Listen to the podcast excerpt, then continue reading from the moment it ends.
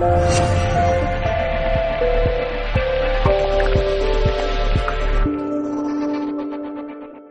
qué relaciones amorosas y proceso personal? Buenas. ¿Qué relacionan estas dos cosas? Primero, ¿qué es una relación amorosa y qué es un proceso personal? Entonces, pregunto a usted y a quien quiera contestar, ¿qué es para vosotros un proceso personal?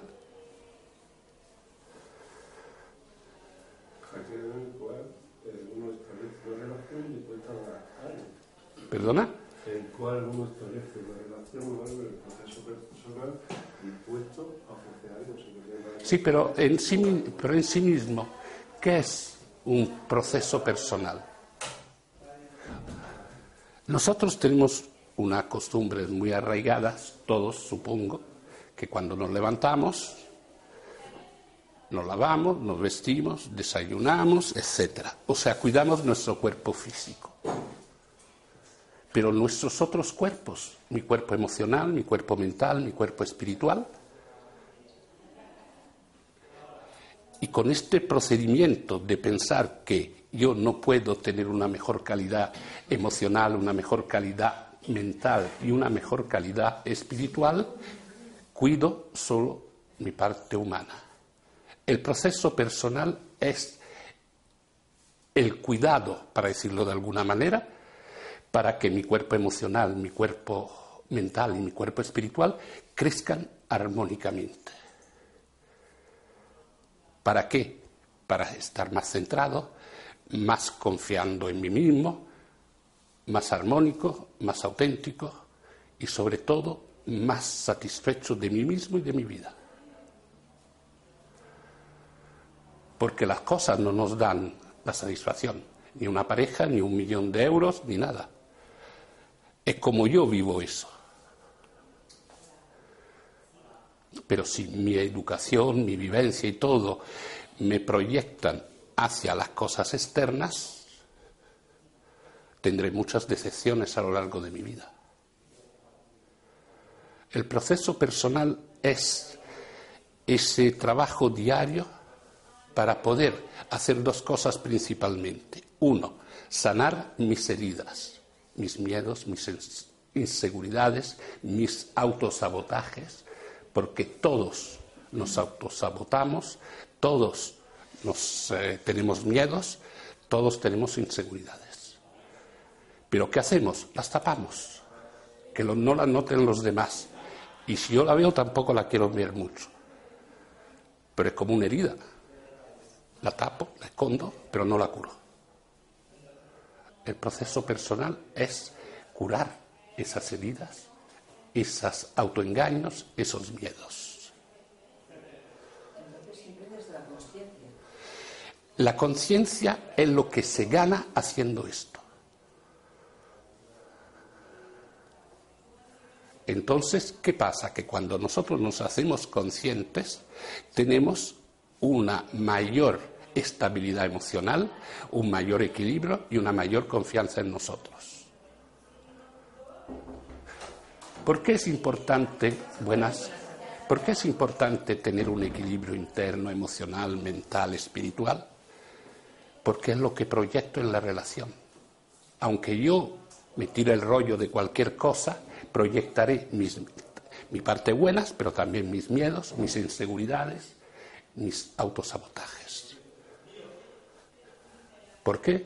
Porque realmente tenemos cantidades de formas de movernos y actuar inconscientes que no pueden esconder lo que realmente somos. Entonces, ¿qué pasa? Que realmente más del 80% de la población mundial ni le interesa ni se preocupa del proceso personal. Me parece estupendo, pero el camino al sufrimiento lo tienen seguro. Pero el sufrimiento, como dicen los budistas, con las cuatro nobles verdades, se puede sanar, se puede salir del sufrimiento. Y la segunda parte del proceso personal es el desarrollo de mis propias potencialidades, que es lo que decía usted, desarrollar mi conciencia de ser. ¿Quién soy yo realmente? No la imagen que yo creo que tengo de mí y qué puedo hacer con esa conciencia, ese potencial, que es, en resumidas cuentas, la razón de por qué vivimos. ¿Por qué vivimos? Otra pregunta interesante, ¿por qué vivimos? Ah, pero eso sería el cuerpo físico, pero tenemos, podemos dividirnos de millones de maneras, pero la que a mí me gusta y me es cómoda son la división en cuatro elementos. El físico, el emocional, el mental y el espiritual. Tierra, agua, aire, fuego. Entonces, ¿qué pasa? Yo soy solo un corazón que late y una célula que se mueve. Yo creo que somos algo más que todo eso. Pero en nuestra inconsciencia nosotros no sabemos por qué vivimos. Vivimos, sí, vamos, llegamos a mañana y tenemos expectativas. Quiero que me suban el sueldo, que me toque la lotería, que fulanita o fulanito se enamore de mí. Todas expectativas fuera. Pero es como si él fuera tenía que venir a satisfacerme a mí. Pero realmente la vida, la realidad es más grande que nosotros y no tiene que satisfacernos a nosotros. Pero sí hace una cosa maravillosa que no siempre nos gusta.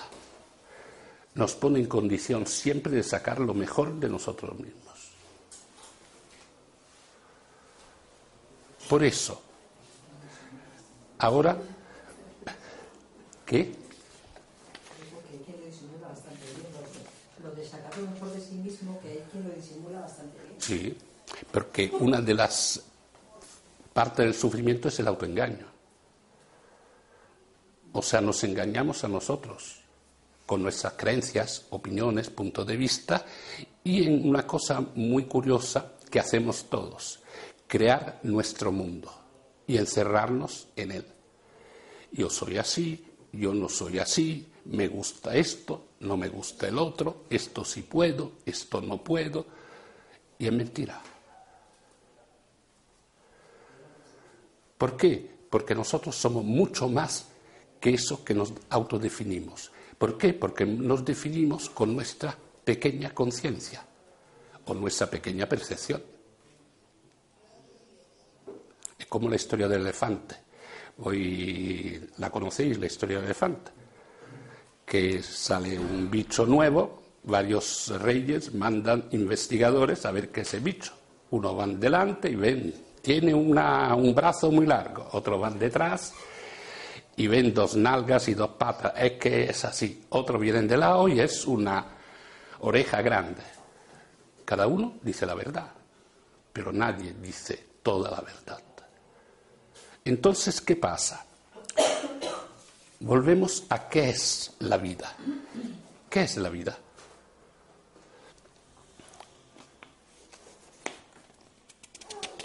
Qué duros sois.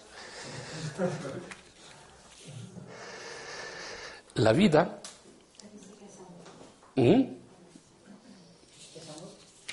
La vida es amor. Pero porque el amor no es un sentimiento solo. El amor es energía. ¿Cómo se expresa el amor?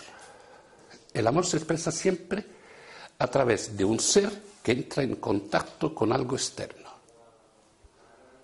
Un objeto o una persona o un animal. ¿Por qué? Porque la pareja es, es amor, la amistad es amor, pero también lo que me gusta es una relación de amor con el objeto que me gusta. Entonces, ¿qué pasa? Que el amor es vida, porque juega con dos elementos, un elemento y otro elemento. Pero la relación de esos dos elementos da un tercer elemento. El amor o la vida nos hace siempre crecer. Por eso, cuando hay amor, hay crecimiento emocional, mental, espiritual, físico, a todos los niveles. Si yo amo, soy mejor persona. Por eso el amor es muchas cosas. Y la vida es muchas cosas. Por ejemplo, la, buenas, la vida es armonía, busca siempre el equilibrio.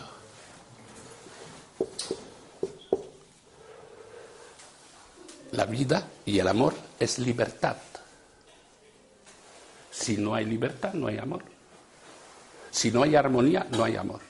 Que sea de padres, de parejas, de objetos o, o lo que sea. Pero si no hay armonía, no hay amor. Si no hay libertad, no hay amor. Si no hay conciencia, no hay amor.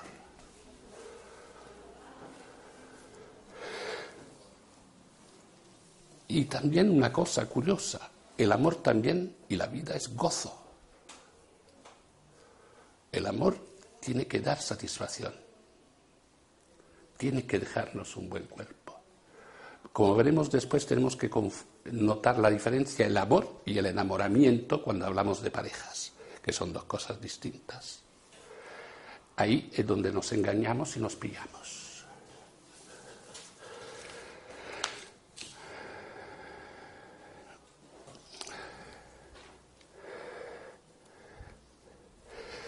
Normalmente, ¿cómo se nota el amor? ¿Cómo notáis que estáis, sentís amor por alguien o estáis enamorados de alguien?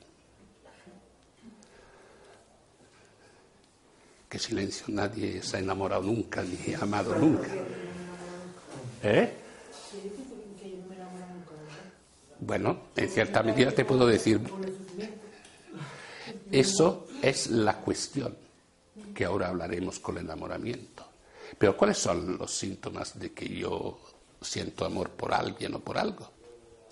La fijación que tiene de esa persona en tu cabeza. Ah, y eso es bueno, malo, regular. Bueno. Había una chica, una amiga hace mucho tiempo que me vino a buscarme y me preguntó, estoy muy preocupada creo que no quiero más a mi novio. ¿Por qué? Porque no estoy pensando en él en todo momento. Todo lo que es dependencia no es amor. Lo que es falta de comunicación no es amor. Lo que es falta de libertad no es amor.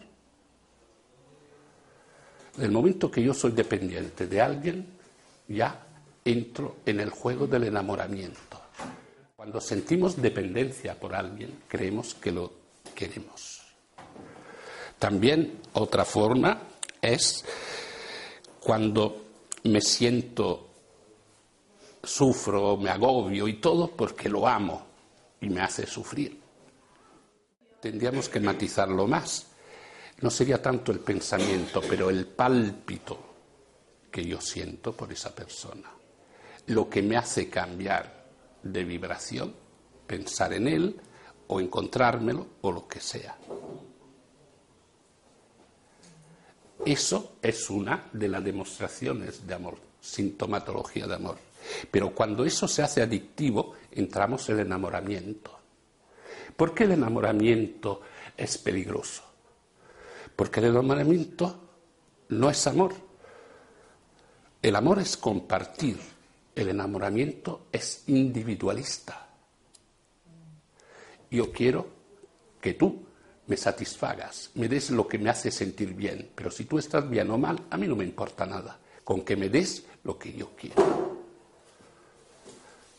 Es posesivo, tú eres mío. Ay, me quiere mucho porque es celoso o es celosa, o porque es muy posesivo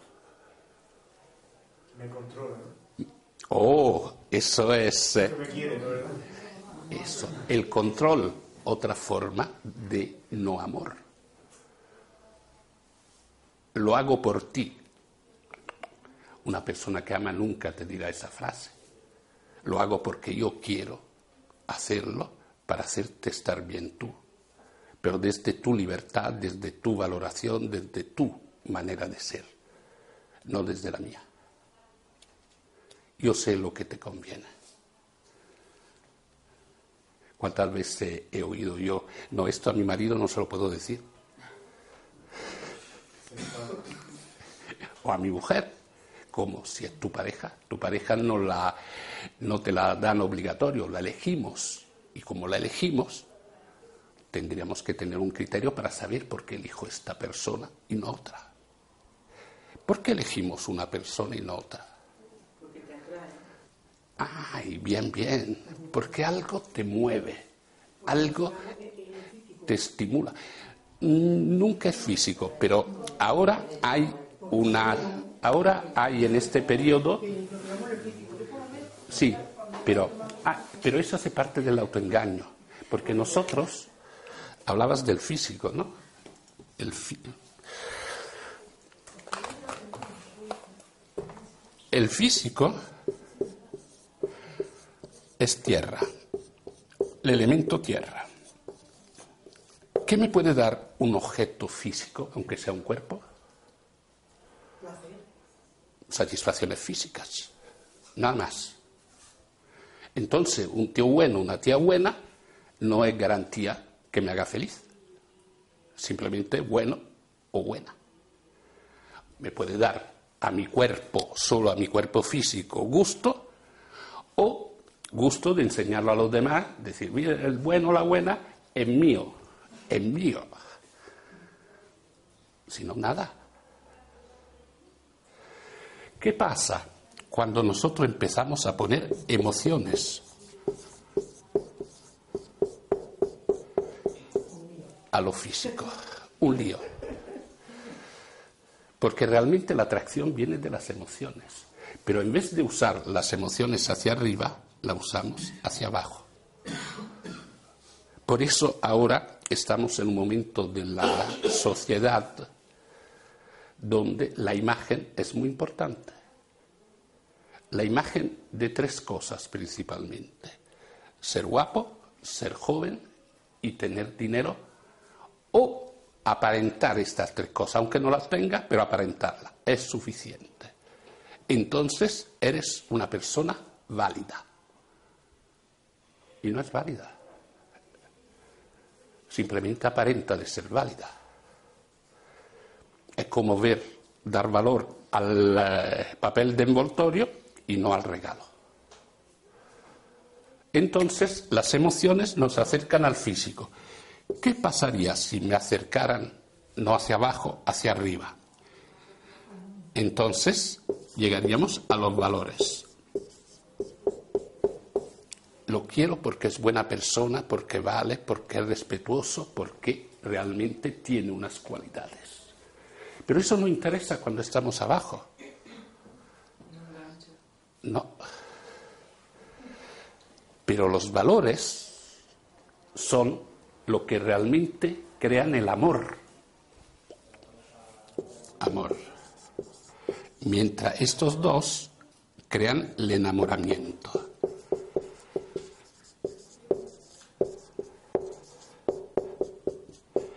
Que me gusta escribir. Es que tantos años en la escuela tendré que aprovecharlo. Entonces, ¿qué pasa?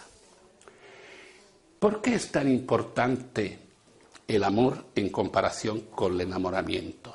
Porque el enamoramiento, como hemos dicho, es subjetivo, es individualista, mientras el amor es compartir, es un nosotros, no un yo. Pero para llegar a eso, yo tengo que hacer una serie de cosas o serie de pasos que veremos después. El amor es algo que da paz, satisfacción y crecimiento en el tiempo. El enamoramiento no. El enamoramiento crea dependencia, enganche, tanto que hay consecuencias cuando se rompen relaciones de enamoramiento, depresiones, eh, cuestiones de alimentación, etcétera, etcétera, y nos sentimos fatal. Pero hay una cosa curiosa.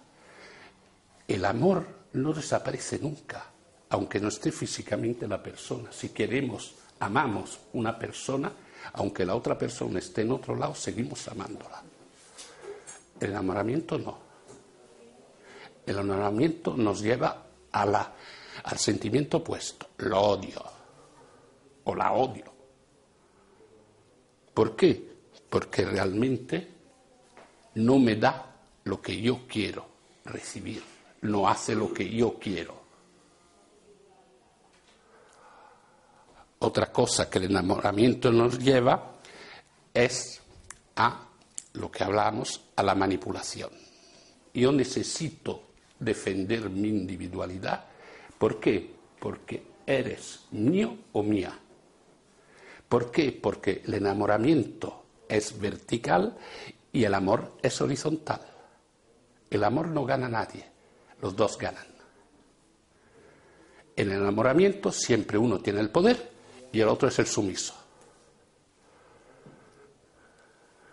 Entonces, ¿qué pasa?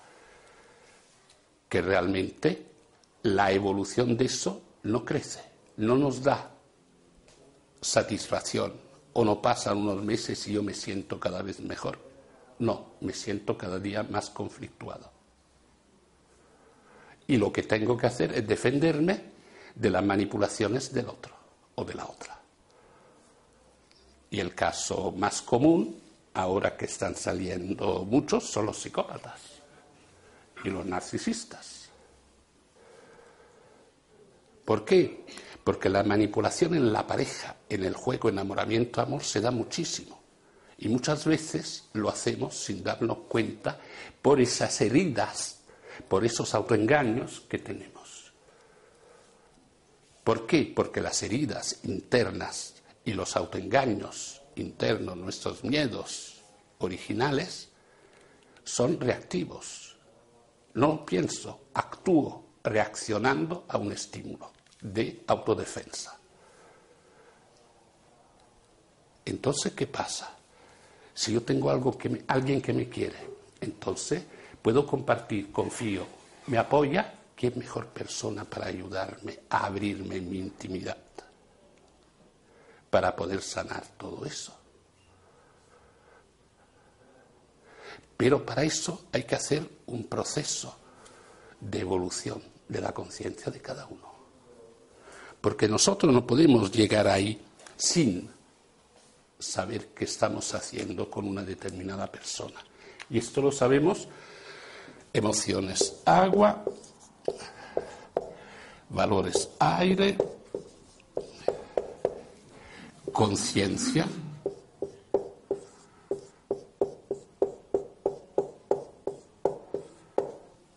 fuego.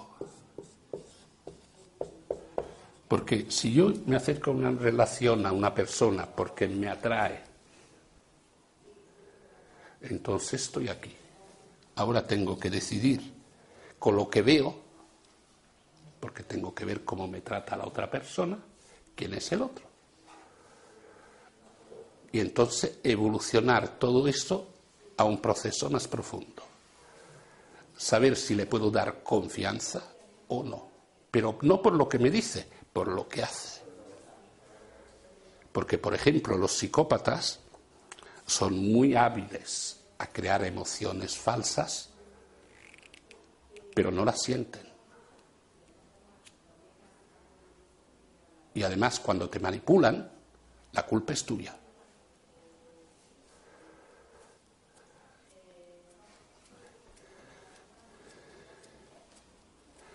¿O no?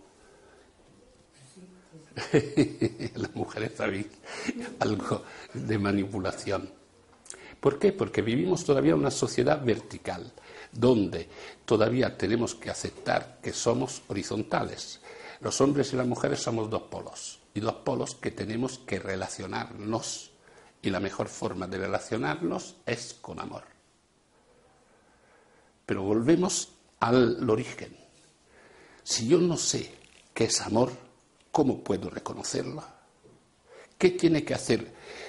¿Qué tengo que hacer yo? Me encuentro una persona, empiezo a relacionarme, ¿cómo sé que esa persona me ama o simplemente está enamorada de mí? Ah, porque nosotros no somos lo que decimos, lo que pensamos, lo que creemos, somos lo que hacemos. Lo que hacemos es lo que nos marca y nos define. Pero ¿cómo una persona te quiere? Que sea pareja, que sea padre-madre, que sea amigo, ¿cómo sé que me quiere?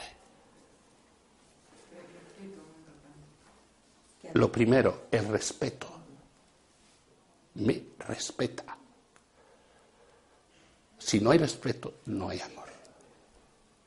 ¿Qué otras cosas aparte del respeto?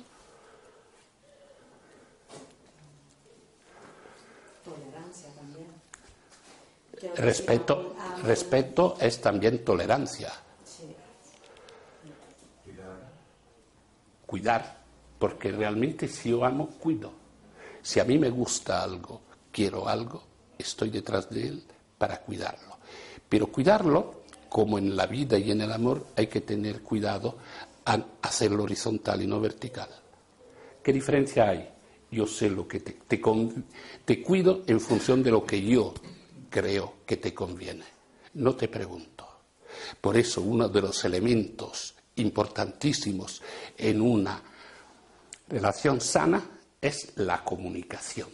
Poder hablar libremente de todo porque sé que la otra persona me escucha y respeta lo que yo digo y cómo pienso. Por eso me ha elegido a mí como su pareja y no soy un desconocido cualquiera. ¿Eh? Y no me juzga. Se juzga en el enamoramiento, pero no en el amor. Porque el juzgar siempre es ponernos en una posición de superioridad respecto al otro.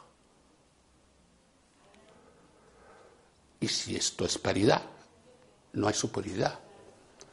Porque una relación amorosa sana es una relación de nosotros, no de ellos. Por eso la base de eso no es dar, no es recibir, es compartir. Compartir quiere decir que los dos ganamos, nadie gana.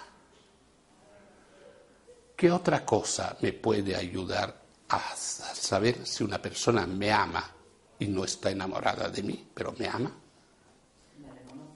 ¿Eh? Reconocerte, valorarte, sí, pero algún otro ah, Cuando quiere, valor. yo- cuando quiere que yo, por ejemplo, haga las cosas que a mí me hacen, eh, quiero decir, cuando me, em- Un- me apoya en mis cosas. Una persona que me ama hace mi vida más fácil. Incondicionalmente, sin condiciones. Porque realmente no está viendo si gana puntos. Lo hace desde su amor y su placer de hacerlo. Es como el placer de hacer un regalo. Vale, el regalo está bien, pero también tenemos un placer en hacer un regalo. Cuidar la persona amada es un placer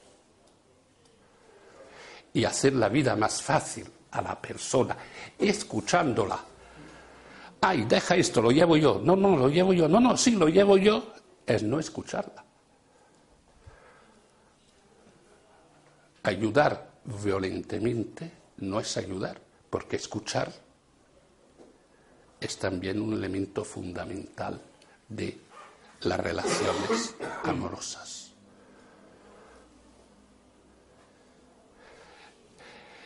Y una pregunta, ¿por qué me acerco yo a alguien que me atrae? ¿Cómo me acerco a ese alguien?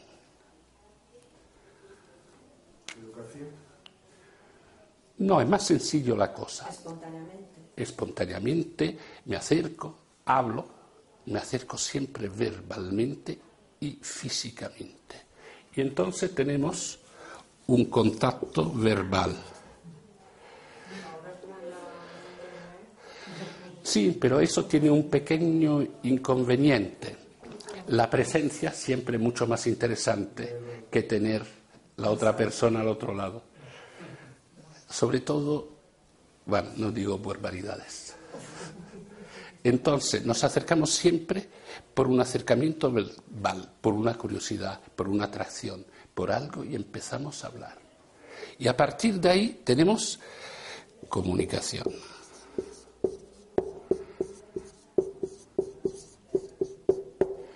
Y el segundo paso,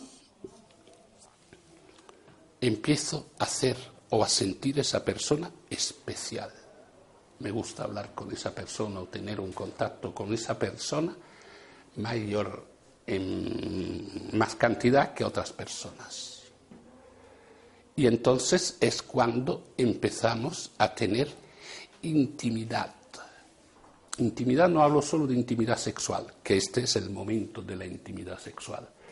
Por eso es un error tener en este ya relaciones sexuales, porque crean un malentendido que después se refleja en todo lo anterior. Digamos, energéticamente y estratégicamente estaba muy bien hecho el sistema antiguo del noviazgo. ¿Por qué? Porque era el tiempo que te conocías.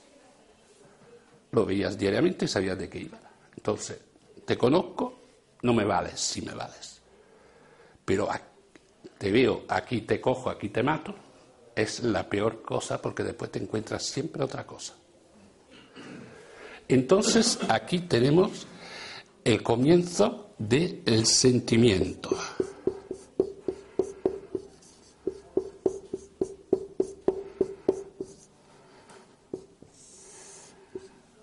Y empezamos a hacer una cosa muy curiosa. Empezamos a sentir cariño, amor a esa persona, empezamos o no a tener relaciones sexuales, pero sí empezamos a tener un periodo creativo de diversión, de alegría, de creatividad con esa persona. Que además es un periodo donde nosotros sacamos normalmente lo mejor de nosotros mismos. Hasta los psicópatas en esta fase sacan lo mejor y el encanto estupendo de ellos mismos, que es el periodo de la creatividad y del sentimiento. ¿Dónde nos lleva ese sentimiento? Nos lleva a unir los cuerpos, la relación física. Pero la relación física que nosotros llamamos relación no es el punto final. Ese es uno de los grandes malentendidos. Relación. ¿Cuánta gente tiene una relación y a los dos años no sabe muy bien con quién está. Pero la rutina te lleva al mismo sitio. No es una relación, es una convivencia. Ya se ha perdido la magia, se ha perdido todo. ¿Dónde empieza realmente la relación? En la comunión de las almas.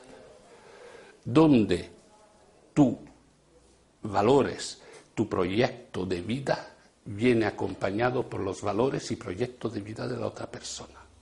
O sea que encaja, Es donde tú tienes, dicho rápidamente, una compañera o un compañero verdadero, donde te acompaña porque cree en ti y te valora. Más allá de que tú eres de una manera o de otra. Y entonces aquí en la última, la unión de almas, es donde nosotros creamos la verdadera pareja. Pero normalmente lo más común es llegar a esto y conformarse con esto. Pero esto tiene un peligro. Tiene el peligro que el tiempo deshace la relación deshace el encanto, deshace la fuerza. Pero en la cuarta fase, no. La cuarta fase pasan los años y tienes más fuerza, más cariño y más estabilidad con esa persona. Y es curioso, te sientes más libre, te sientes más auténtico, el uno y el otro. Confías en la otra persona porque no hay razones para desconfiar. Pero volvemos a una cosa importantísima que hemos hablado al comienzo, que es, para llegar aquí tenemos que hacer un proceso personal. ¿Por qué? Porque no es suficiente encontrar la persona si yo no estoy preparado. porque una relación está hecha de 50% y 50%. Y si yo tengo un 50% con miedos, inseguridades y todo, la voy a llevar a la relación. Y la otra persona tendrá lo suyo. ¿Por qué? Porque hay una cosa muy curiosa. Nosotros, a nivel de conciencia, atraemos nuestra complementariedad más allá de nuestras opiniones, nuestras cosas. Había un caso de una mujer hace mucho tiempo que me decía, todos mis novios han sido borrachos, todos bebían. Pero, pero no, yo no, no los buscaba, yo simplemente descubría después que bebían todos. Pero ahora he encontrado uno que no bebe. ¿Qué pasó? Que era un bebedor oculto. ¿Qué pasa? Sus problemáticas internas tenían algo que ver con su experiencia de la infancia, etcétera, etcétera. Porque ahí vamos ahora a hablar de la herida de papá y de mamá. Y entonces, ¿qué pasaba? Esa herida no solucionada atraía a ese tipo de vibración. Entonces, esa cosa que hacemos, oh, me gusta ese o me gusta esa, es lo mismo. A ella le gustaban los que bebían. Inconscientemente, no los quería. Pero esa situación emocional energética interna, subconsciente, no solucionada, hacía que se sintiera atraída por ese tipo de persona. Por eso, cuando nos sentimos atraídos por alguien, no viene de nuestra libertad, de nuestra conciencia, de nuestra autenticidad, viene de lo que tenemos dentro entre la parte negativa y positiva de nosotros interna. Lo que tenemos que arreglar. También. Ella tenía algo pendiente con ese tipo de situación, probablemente el padre bebía y ella no había solucionado en su interior su relación con su padre y buscaba un padre borracho para que ella lo solucionara. Entonces, cuando nos sentimos atraídos por alguien, no viene de, de la autenticidad, de lo bueno, de lo verdadero, viene también de nuestros traumas, de nuestros miedos, de nuestras inseguridades. No solo de eso, pero sí también de eso.